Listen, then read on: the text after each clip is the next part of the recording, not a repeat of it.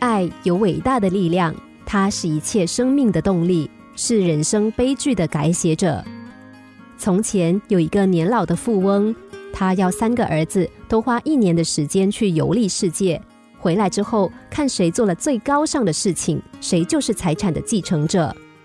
一年之后，三个儿子陆续回到家里，富翁要三个人都讲一讲自己的经历。大儿子很得意地说。我在游历世界的时候遇到了一个陌生人，他很信任我，把一袋金币交给我保管。可是那个人不久意外去世了，我就把那袋金币原封不动的交还给了他的家人。二儿子自信地说：“当我旅行到一个贫穷落后的村落时，看到一个可怜的小乞丐不幸掉到湖里了，我立刻就跳下马，从湖里把他救了起来，并留给他一笔钱。”三儿子犹豫的说：“我没有遇到两个哥哥碰到的那种事，在我旅行的时候遇到了一个人，他想得到我的钱袋，一路上千方百计的害我，我差点死在他的手上。可是有一天，我经过悬崖边，看到那个人正在悬崖边的一棵树下睡觉，当时我只要抬一抬脚，就可以轻松的把他踢到悬崖下。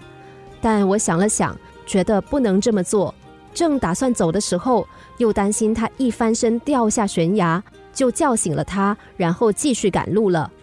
后来我在森林里遇到了一只野狼，是那个人及时赶来，拔刀杀了狼。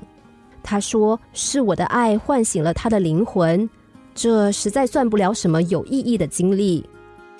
富翁听完儿子们的话，点了点头说：“诚实、见义勇为都是一个人应有的品质。”称不上是高尚，有机会报仇却放弃，反而帮助自己的仇人脱离危险的仁爱之心，才是最高尚的。我的全部财产都是老三的了。爱是心灵的产物，它就好像温柔而强大的阳光，能够驱散世上的一切灰暗阴郁。打开心窗，倾心去爱。我们就能得到爱的甜美和芬芳。